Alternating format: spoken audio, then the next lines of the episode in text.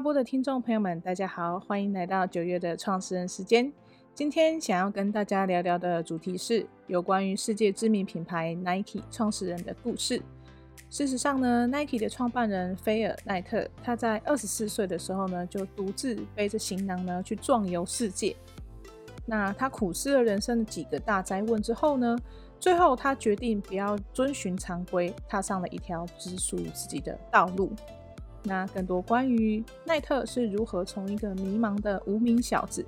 闯出了全世界知名的 Nike 呢？还有他又是如何一手打造世界知名的品牌呢？还有呢，就是他身为创始人呢，奈特所带给每个人的礼物又是什么呢？接下来呢，就请 Steve 来跟我们聊聊吧。Hello，大家好，欢迎大家又来到这一个月的创始人时间。那今天呢，我们要分享的一个主题呢，就是创始人的故事。菲尔奈特 Nike 呢，但这个是目前来讲，等于是全球以运动比运动时尚来说，现在可能是一个最知名的品牌啦。那基本上，当然耐 Nike 啦，或者艾迪达啦，或者是那个 Under Armour 这这几家，其实大概就是在运动品牌、时尚品牌上面，大概就是排前三名。那但是那个顺序啦，可能会因为营收啦的关系，大概会上上下下。不过应该。这几个品牌可能是目前整个运动或时尚这个产业当中，可能是这三三个品牌是一个算是主导型的这个企业。那呃，菲尔奈特呃，Phil Knight 就是 Nike 的创办人的这个自传呢，在我们过去在那我们呃 Joy to Know 的读书会当中，我们也有分享过他的那本自传啊。那那本自传其实是非常有启发性。那今天我们特别选了这个菲尔奈特的故事呢，来跟大家分享。那也希望给现在走在正在创业的路上的这些朋友们呢，有一些启发。这样。好，那刚才呃，我们阿玉在那个破题的时候就已经提到这个菲尔奈特，他二十四岁的时候，他就是跟很多的毕业生其实一样。就是当毕业结束的时候，虽然说他受过蛮好的教育，他其实是斯坦福大学会计研究所毕业的哈，所以在当时也算是非常是名校的学生。但其实他跟每个人都一样，他在毕业之后，他其实是有点点迷失，因为他不知道他自己要做什么。虽然他学的是商业啦哈，但他的热情一直都不在这个地方。那呢，他从高中、大学时代，他就是一个田径选手。那所以呢，他热爱跑步。那他在跑步当中，其实也让他自己觉得，就是他找到，他似乎找到一个人生的热情所在。虽然他跑步的成绩没有办法到那种就是啊、呃、职业的或者甚至奥运等级的一个选手，但他其实就是很热爱这件事情。嗯，那也很好啊。对，那只是说。在当时呢，当然你是说当运动员啊，如果你不是顶尖的话，基本上大概就是等着学生生涯结束之后，你的运动生涯大概也就到了一个段落。嗯，对，没错，台湾很多运动员也都是这样子。是啊，因为这这的确是一个相相当竞争的一个环境啊，而且就是某种程度就是，但努力很重要，但是你的天赋还是一个占有一个就是决定成败上当中一个。蛮大的因素啦。那其实菲尔奈特也是一样啊，他他热爱他热爱运动，热爱跑步这件事，但是他知道他自己没有办法成为顶尖的运动员。那所以呢，他大学念完之后，他因为他主修是会计嘛，所以他也也基本上就是顺着家里面的人的期待啊，也去念了这个会计的研究所。或许他觉得就是我毕业之后，可能在一个大企业找到一份安身立命的工作，这也是原本。就是他的一个被灌输的想法吧，应该是这么说。对，这其实也是大部分的人，年轻人啊，或者是家庭都也会有这样的状况。是，那可是呢，他就在斯坦福大学要毕业的时候呢，他因为大概啊硕士硕士要毕业之前都要写写一篇硕士论文嘛，毕业的论文这样，所以他当时就刚好看到了一个情况，就是在一九六零年代那时候，刚好日本的整个呃国家的那个。工业跟经济开始起飞，所以那个时候就开始，比如说啊，原本是由欧美所主导的这个生产或是工业，慢慢因为整个日本的这个工业起飞，因为呃，相对于啊、西方世界的廉价的劳动力嘛，哦，以当时就是日本，但现在很贵啦。但是以一九六零年代的时候，跟美国啊、跟欧洲比较起来的话，日本其实还算是一个呃人工相对便宜很多的地方。那因为日本人在整个呃产品的生产跟品质的要求等等，其实在当时就是做出了就是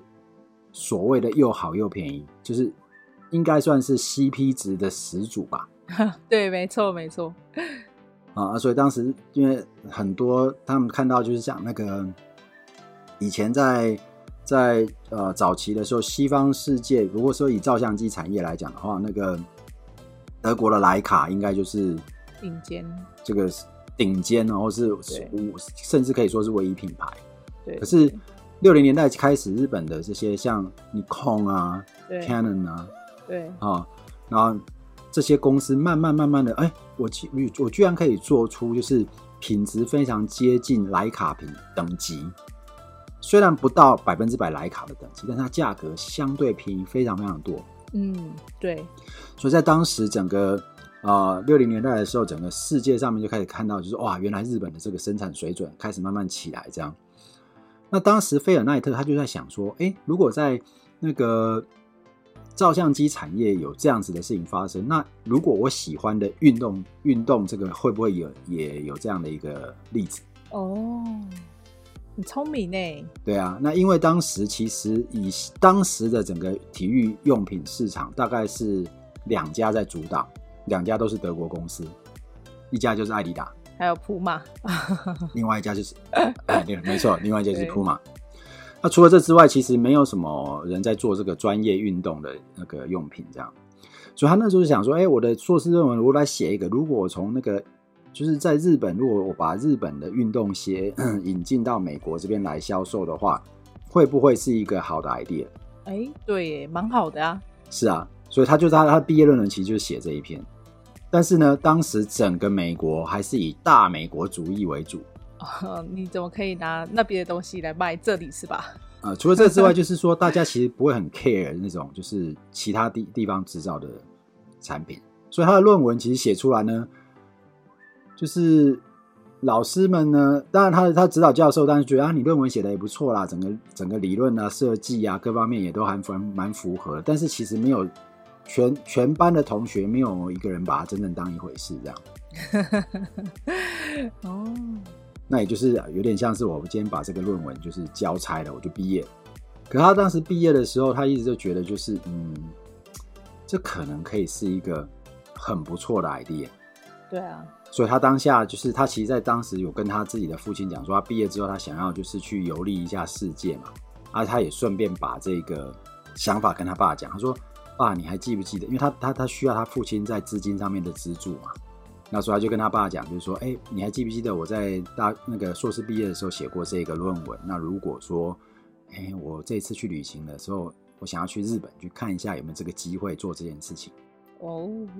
对。那他爸原本就觉得他可能就只是，好吧，这个学生就是开开玩笑啦，反正就是 玩玩这样。对，让他去这样。啊，没想到他这一去，就整个改变他后来整个。整个人生，整个职涯，就是因为这趟旅行而做了改变，这样。那所以我想，呃，如果说我们来看一下，就是菲尔奈特，菲尔奈特的那个以他成以他的以他的创业的历程，如果可以给我们第一个启发，我会觉得还是那个，就是你就是追随自己的热情吧。嗯。对，不要不管就是别人有没有认同你的热情，但你真的要坚持住自己的想法。对，那这是很多创业的，呃，就是这个初衷对很多创业成功的人来讲，其实是非常重要的。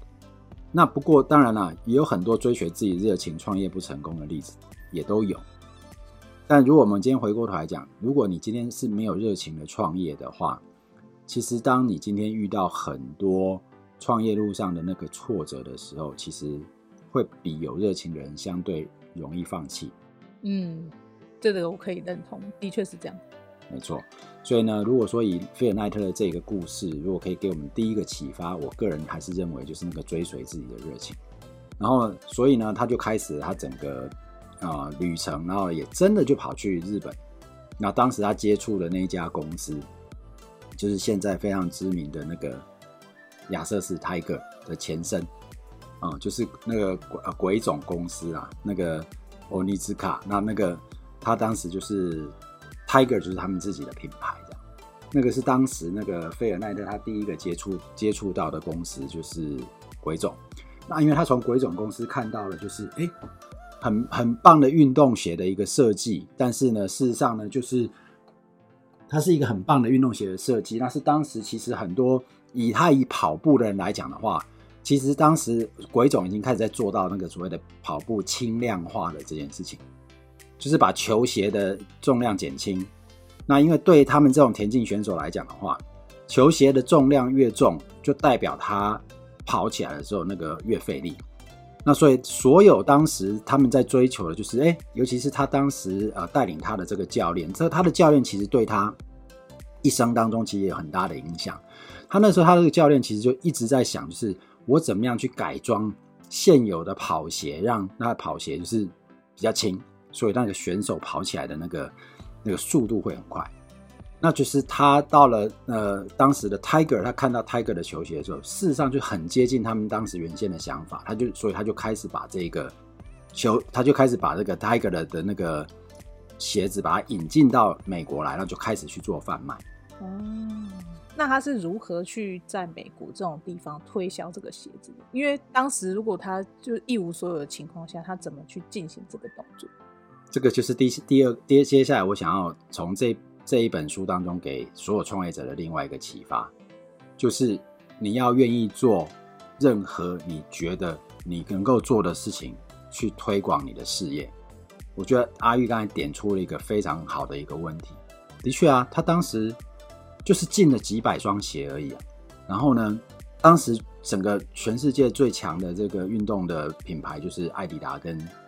普马。对啊，大家都去买他们的鞋，子，我会去买他的？对啊，那他们是巨人嘛？啊，我是一个默默无名的人。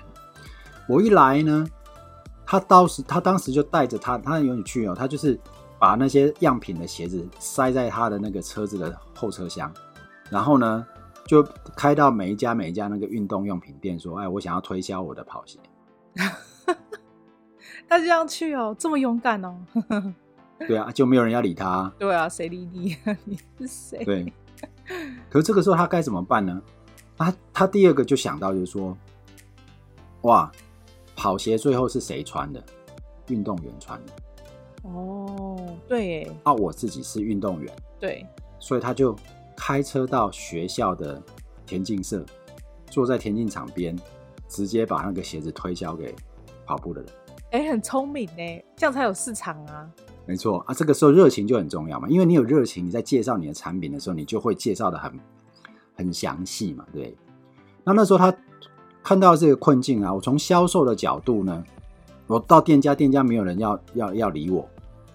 所以呢，我就需要想任何任何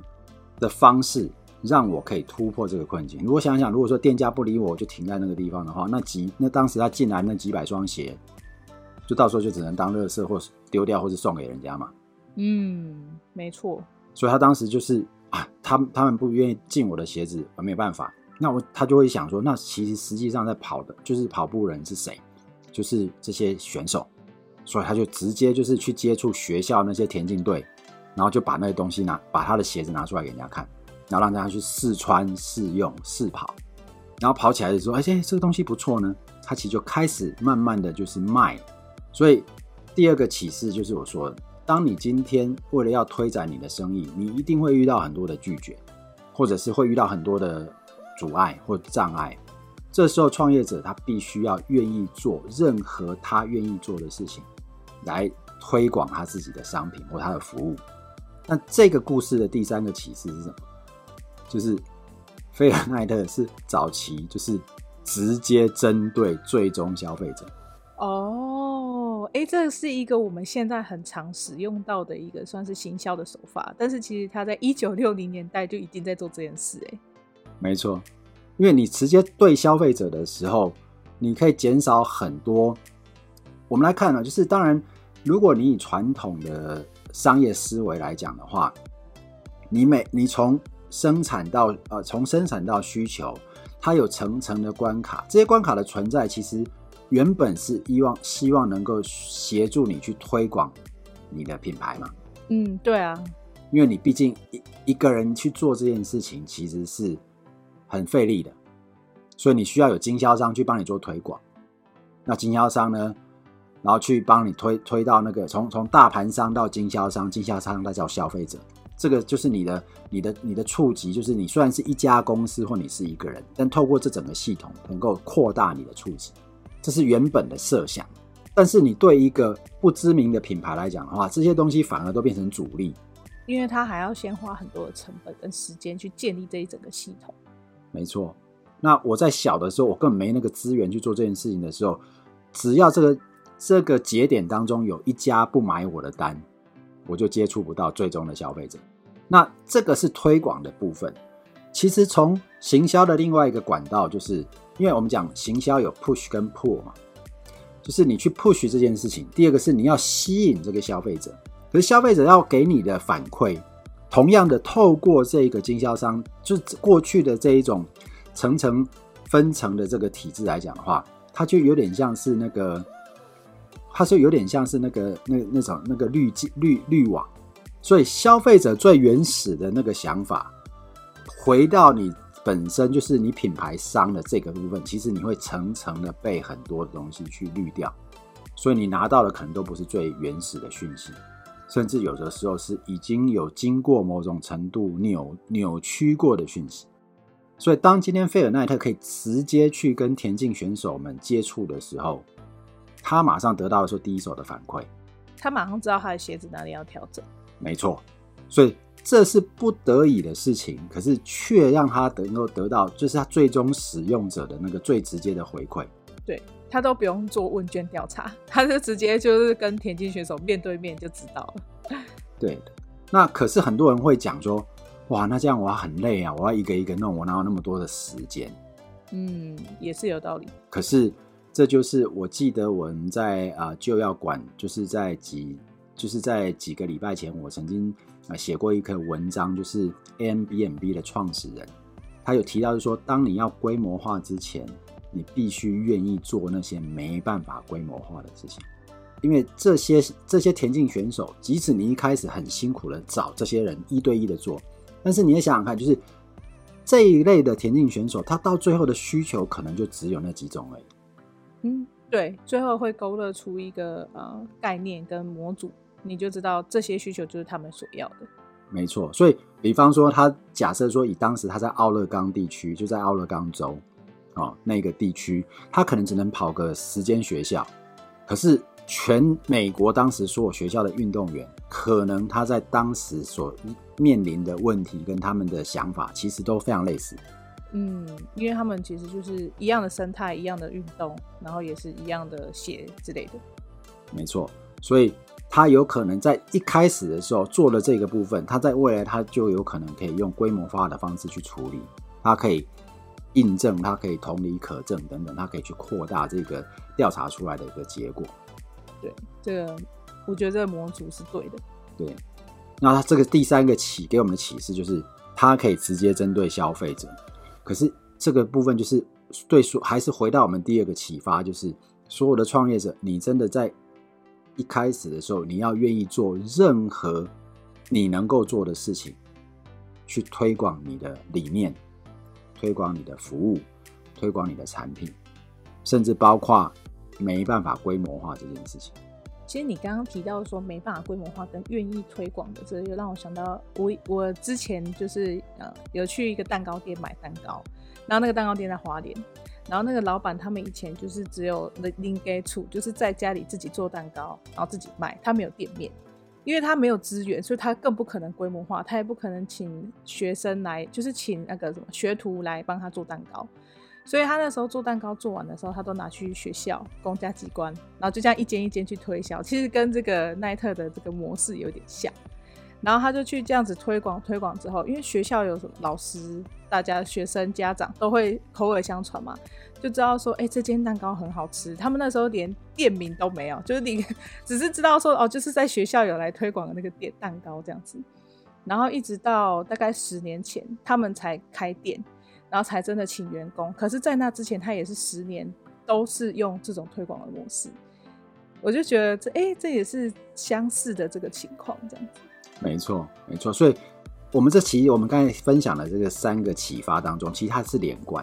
对，就是说，你要愿意做规模化的事情，你要愿意做任何的事情，那是因为他对这件事情有热情。嗯，充满热爱。对，他他会觉得说，哎，我的蛋糕很好吃啊。比如说阿玉刚才分享那个例子很棒，我们蛋糕很好吃，我我我喜，我热爱做这个东西。那我也热爱让，我也会因为这样，我想让别人知道。对，所以他就会愿意去做这个事。可是，如果我们今天一开始就说，哎，我做这个东西可以赚多少钱？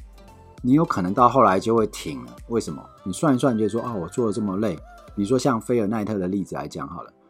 啊，我去卖运动鞋啊，是能够卖多少钱？我一个堂堂斯坦佛的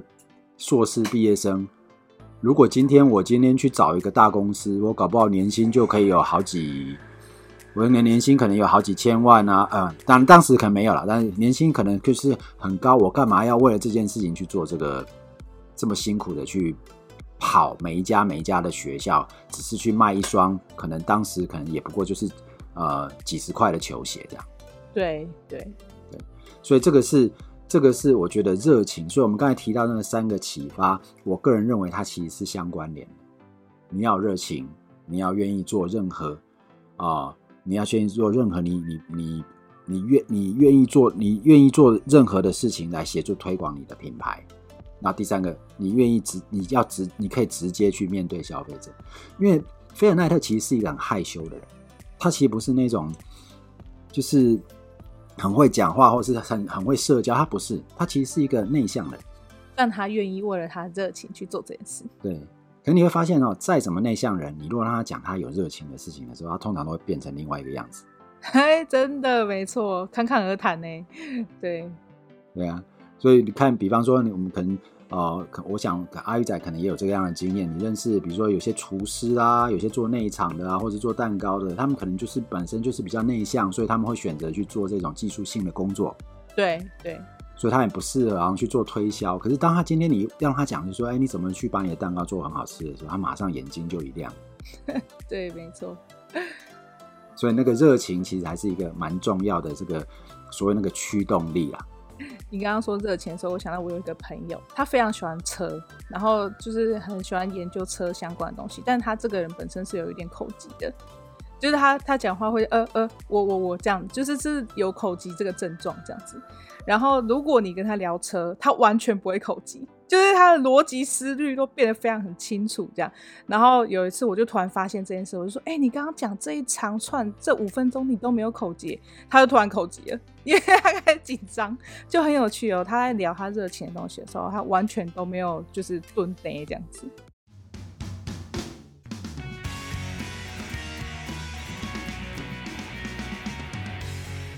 好啊。那所以我觉得这个从这三三件事情就会看起来，其实这是创业者其实都还蛮需要的这个部分，这样。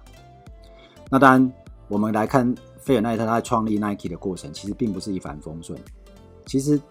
他在整个过程当中，每次都会遭遇到很大的困难，因为当时的美国不像现在，就是你融资非常方便。对，因为他又是他不是说名门出身，他也不是说家里特别有景况。因为当时美国的情形就会有点像，可能前几年台湾都还是这样，台湾这几年比较好了，但是当我们在金融的服务这方面走的其实是比国际要慢一些，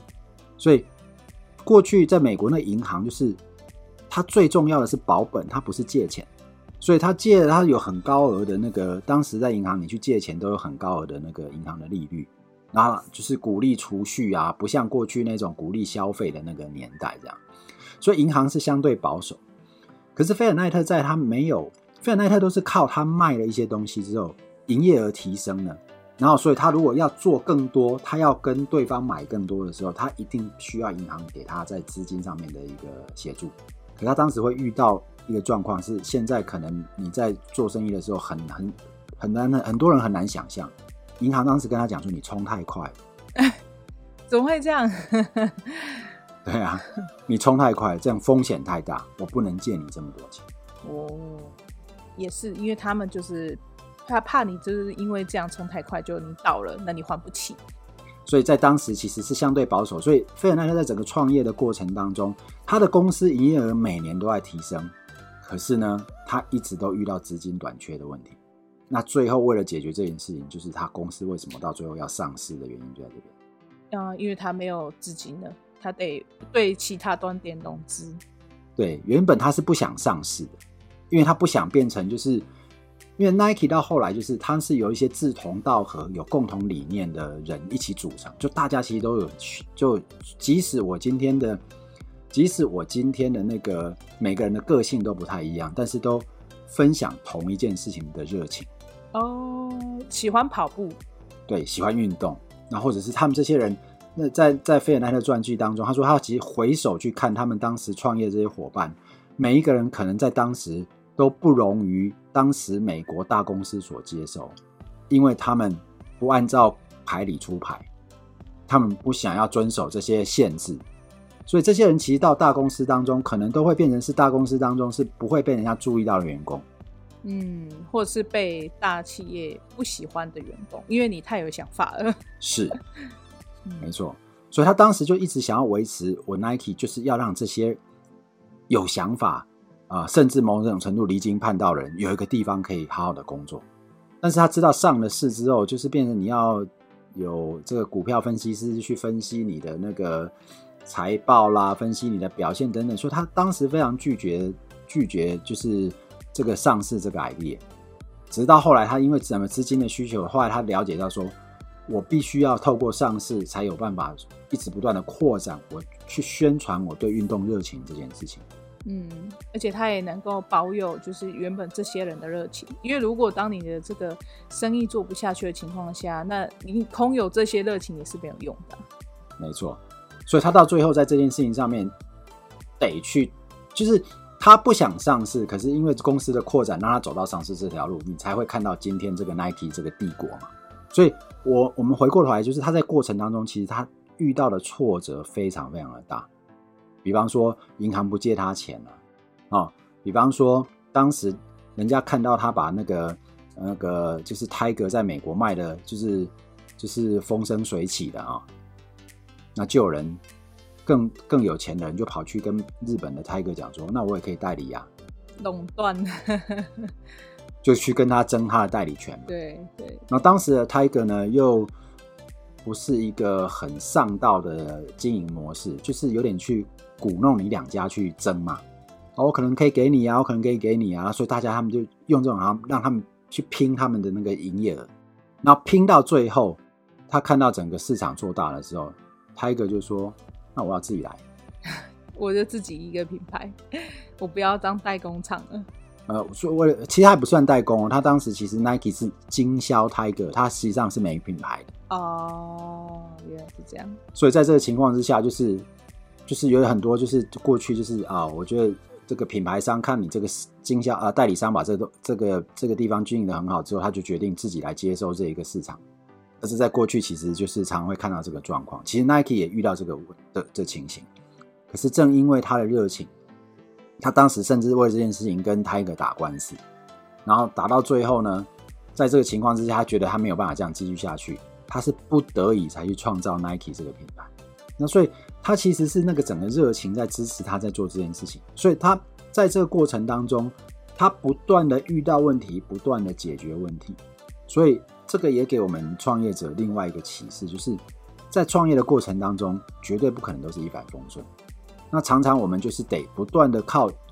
解决不同的问题，而让公司成长到下一个阶段。嗯，而且你到下一个阶段，还会有下一个阶段该走的不同的问题。是，所以回过头来说，这就是创业者的要要认知到的地方，就是创业者你就是不断在解决问题。当你不断透过解决一个接着一个问题的过程当中，你公司也因此而更壮大。所以就是不要怕问题，因为问题它可能也代表那个成长的一个契机。对，就像 Nike 他这样子啊，他遇到了这个呃银行不给他融资，那他就上市。还好他上市，不然那那个就在一九可能七几年代之后，哎、欸、就没有 Nike 了这样子。啊、嗯，所以那很很有趣哦。那所以说这些热情会支持他继续走，但是呢，另外一个我我我个人觉得另外一个给创业者的启发就是，从菲尔奈特的过程当中，我们当然讲嘛，就是你要有热情，所以选你所爱。选你所爱这件事情其实不太难，我去做我喜欢做的事情不是太难，可是真正难的是爱你所选。你记得，既然选择了这条路，你就要忠于你的选择。所以你看，他选了这条路，过程当中不断的遇到什么样的困难，他忠于他的选择，解决这个问题。否则，你想想看，在每每一个每一个契机，就是他在。啊，他在上市之前所遇到的任何的问题，每一个问题都可能重大到他可能得做一个我做不下去的决定。对啊，他都永远都可以有理由啊。我说，哎，我现在遇到这个无法融资的问题，那我就就破产了，就这样了，倒起来，就这样结束，或者是就收 掉了，哦，就收起来了，类似这样。所以你可以看到，就是说，你爱你所选，你不只选你所爱，你还必须爱你所选。这个是一个成功其实蛮重要的一个必备的一个条件，所以我们可以从费尔奈特身上看到，就是因为他忠于他的选择，他不断的在遇到问题的时候，怎么样想都是我去解决这个问题。然后他特别给我们有启发的地方，就是，呃，我记得上次我们在读书会的时候有分享过，他其实并不是所谓的那种天纵英明的领导者，他是内向哦，然后呢，他也有。他也有搞砸的时候，那他也他在他也在管理上面不是那么在行。可是你会发现，就是只要你你你你抓住几个大的原则，然后让你的团队鼓舞你的团队朝同一个方向去做，然后最后你有一个比如说呃公平的、合理的这种就是呃酬酬赏你的创创业伙伴的一个机制，然后你对他们表达你你。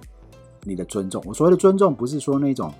就是口头上、表面上那种一团和气那一类的尊重。尊重，你会发现他们在开会的时候，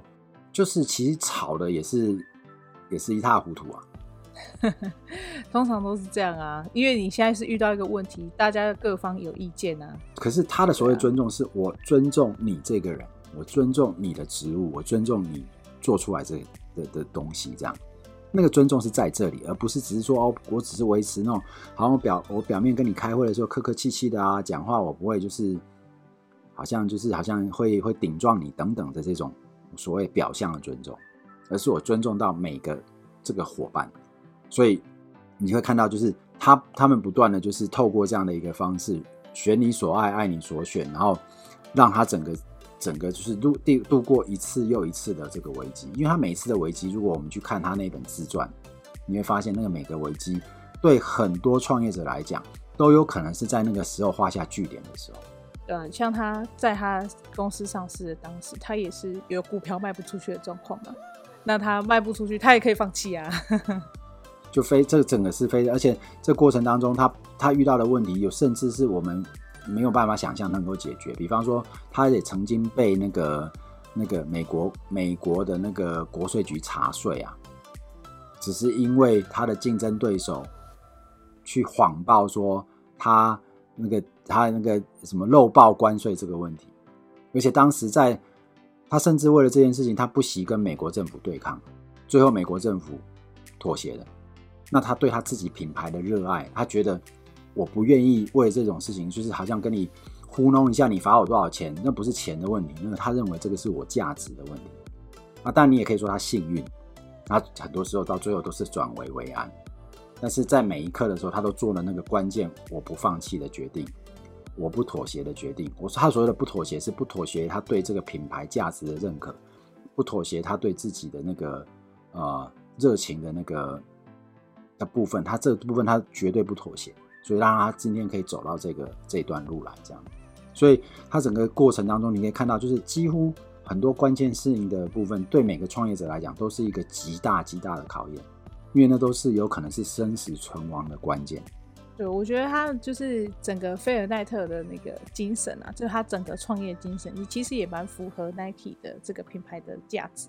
我觉得有一些有一些创业者，他可能就这也是蛮蛮需要注意的地方。就是你的这个企业的核心价值，如果跟创业者的理念是一样的，其实就也会更可以坚持，然后也可以走很久。像他就会觉得他会要对抗，就是那些反反抗那些奴役啊，或者是哎要只能听话啊，然后你只能照着做啊的这种模式。所以他其实整个整个 Nike 的那个像用色啊，也都很疯狂啊，然后鞋子都一直在突破他们的那个限制。就可能更轻、防水等等这些，他都是一直不停的在带领这个运动品牌的画下一些新的一些呃创举，这样子。没错，那当然这个就是回到这个 Nike 创始，就他们在创办过程的当中这些 DNA 嘛，不断的挑战，不断的突破，那个就是一直以来的那个 Nike 的一个精神。那我想最后我想要再补。再再分享一个，我认为最后的一个，我我觉得在菲尔奈特创业过程的一个很大的一个启示，就是，尤其是对创业者来讲，真正的领导者需要的是凝聚那个目标的共识。可是领导者必须要有那个雅量，可以跟跟你个性完全不同的人一起共事。就是说，今天你会发现，就是很多的时候，尤其很多创业者。常常会希望能够找到就是理念相同，但是做事方式也一样的一些伙伴。就这个是很人之常情，想要找的。但可是通常这样也不一定能碰撞什么火花，因为你就是大家就这样做了。因为它有几个问题，就是第一个就是大家太习惯会用同样的方式去思考，那就会产生盲点，你会看不到这个部分。那有些好好的 idea。没有办法透过激荡起来，那所以说对创业的领导者来讲的话，你可能需要让你的团队当中，你要凝聚团队的共识，就大家对这个未来的发展的看法要一致，这没有错。那个如果看法不一致的话，那已经不是个性不个性的问题，就是你想走东，他想走西，这样怎么有可能会合在一起？可是就是在这团队当中，要有那个雅量去让各自不同个性的人，他可以利用他的。个性去发挥，而不是就是去让整个让整个那个公司变成一言堂，而是说你可能怎么样让这些不同想法的人可以从不同的角度，然后去凝聚一个最后大家都能够同意的共识。因为菲尔奈特在说，他们这一群当时的创业伙伴，每一个人个性都不同，那也正因也正因为这个样子，大家能够激荡出一些啊、呃、idea。那甚至他在里面有提到，就是说 Nike 本来不是他的。Nike 的商标、Nike 的牌、Nike 的名字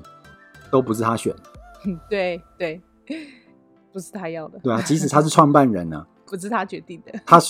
他他他所弄出来的排名，其实人家都完全都不买单啊，很有趣。对，所以从这点可以解可以看出，就是说，尤其是创办人，你要有那个雅量，是能够容许不同的意见在你的组织当中能够。出来，但没错，最终你要做一个关键性的决定，因为到最后那个品牌全部都弄出来以后，大家其实对 Nike 这个品牌也是没有完全看法统一。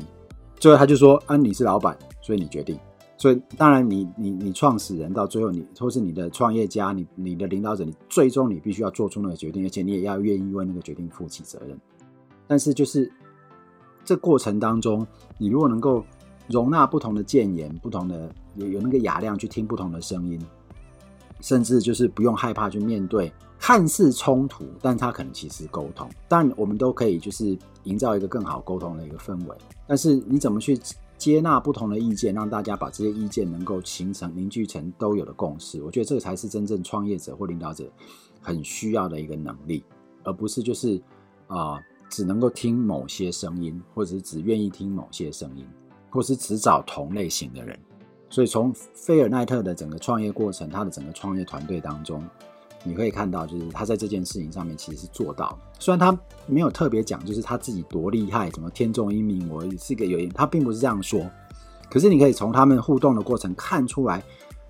他不特别去讲这件事情，反而让大家觉得说，哦，原来你你你可以做到这件事情，而不是去吹嘘说我这个领导者多有雅量这样。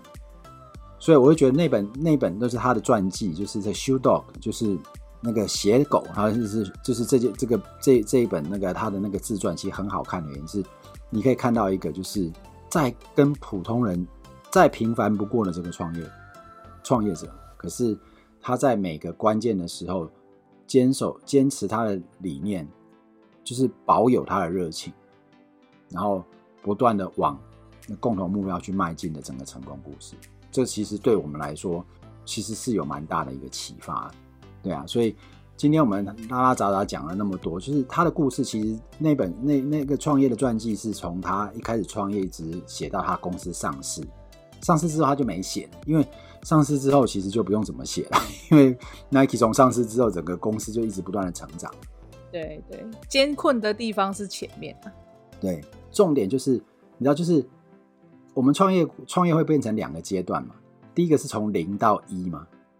从没有到有。接下来是一到 N，那一到 N 就是那个是很多其他条件的配合。但真正我们专注的是从零到一这一个部分，这个其实是给我们的启发会是最多的。所以，我们大就是刚才我们刚才就是简单的分享了整个菲尔奈特他创业的过程，其实他是一个平凡无奇的创业者。但说他的平凡无奇，反而正是他最有力量的地方。他跟大家都有同样问题。他毕业的时候也也不知道自己要干嘛哦，所以就跑到环环游世界去看看这个世界等等。但我们从他的整个过程当中可以看到，他跟一般人都一样，可是他有几个部分，他他相信他的热情，他坚持要坚持他的热情。嗯，然后他也一直不怕麻烦，然后也不怕说辛苦，然后到处去推销他的商品。没错，所以他愿意做任何让他的品牌曝光或让他的品牌被人家知道的事情，那他直接接触最终的使用者，得到最直接的一些资讯。对，然后他选你，他选择他的所爱，他爱他的所选。嗯，没错，这这非常重要。对，然后他能够跟一群跟他个性截然不同的人一起，为了共同的努力去合作去奋斗。这其实就是可以看到他整个创业过程当中，他真正能够成功的。很多的这个原因，都可以从这几点上面去看到端倪。但没错，不是做到这几点就代表创业一定会成功。对，但是如果要成功，这几点是蛮重要的点。没错，没错。因为我们当然会看到很多创业者的分享，会觉得啊，创他这个过程不太能够复制。没错啦，因为整个时代背景各方面都不太一样。但是我们大家可以整理出一些通则。大概有的部分，那让我们自己可以做参考，尤其是走在这个创业的路上，或者是有心想要创业的朋友们，你可以用这几点来开始去看看你自己，或者是你已经走在创业这个路上，在你公司成长的过程当中，每当你遇到困难跟挑战的时候，或许，呃，我们今天分享的菲尔奈特创业的这个过程，这个故事呢，可能给我可以给我们一些启发，我们是在哪些地方我可以做一点调整啦，或者是做一点改变等等。我相信这也是我们想要分享啊这一类这个啊这一类这个观点或这一类想法的一个很重要的原因，就是看能够怎么样协助我们创业者在这条路上面可以走得呃相对比较顺畅。嗯，我觉得这很重要。有时候创业这件事情，因为你是领头羊嘛，其实也没有人可以就是鼓励你或什么，甚至有人还会反对你。所以这个时候，如果你能够同样的去看看也是创始人的故事的时候，你就会仿佛有一个朋友在你旁边，然后跟你说：“哎，加油！你再这样子就会成功了。”那种感觉。没有错，没错。所以，我们今天呢，关于菲尔奈特的整个创业的故事，我们就简单分享到这边。那我我还是推荐一下他那本书，其实值得看。虽然说这本书其实已经写完好几年了哦，那个其实不是最近出版的部分，但是真的很值得大家，就是尤其是你已经走在创业路上的人来说。它是一个非常平实的整个创业的一个记录跟回顾，那它会对所有创业者有很大的启发，因为啊、你不会看完之后觉得说哇，原来我不适合创业，就是 我我要天纵英明啊，或者是我要多有决断力啊等等这个部分啊、呃，因为那个比较像是他去忠实的去回顾他创业的这个历程，他所遭遇到的困难，跟他所面临他在心境上面的一个转折。所以他就是很真实，所以我真的蛮推荐，就像纪录片。哎，我真的很推荐大家可以去看，可以读这本书这样。好啊，那我们今天的广播就到这边。喜欢我们的节目呢，请订阅、按赞以及分享。那如果想要就是更多了解关于创始人的一些呃故事的话，我们可以留言在底下让我们知道。那想要知道跟企业的营运啊，还有领导啊，还有管理以及策略规划这些相关的知识的话，可以到 Steve 的脸书留言。那 Steve 接下来也会推出其他相关的课程。那我们下集见喽，拜拜，拜拜。